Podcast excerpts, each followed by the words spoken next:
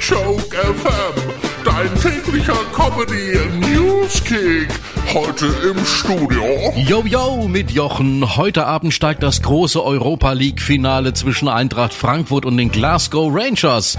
Ja, also für mich persönlich das Spiel der Spiele und ich bin schon unheimlich aufgeregt.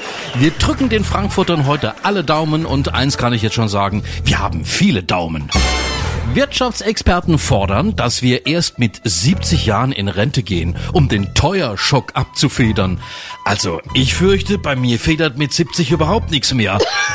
Maggi muss jetzt zwei Produkte aus seinem 5-Minuten-Terrine-Angebot zurückrufen. Kartoffelbrei mit Steinpilzen und Kartoffelbrei mit Röstzwiebeln und Grotons. Wahrscheinlich hat man in den Gerichten Spuren von Kartoffeln gefunden. Maria Magdalena, oder Beaches. Auch Sängerin Sandra feiert heute ihren 60. Geburtstag. Ja, wenn Sie ihr was schenken wollen, sie wünscht sich schon so lange einen Nachnamen. Scooter-Frontman H.P. Baxter hat bei Joko und Glas seine eigenen Songs nicht erkannt.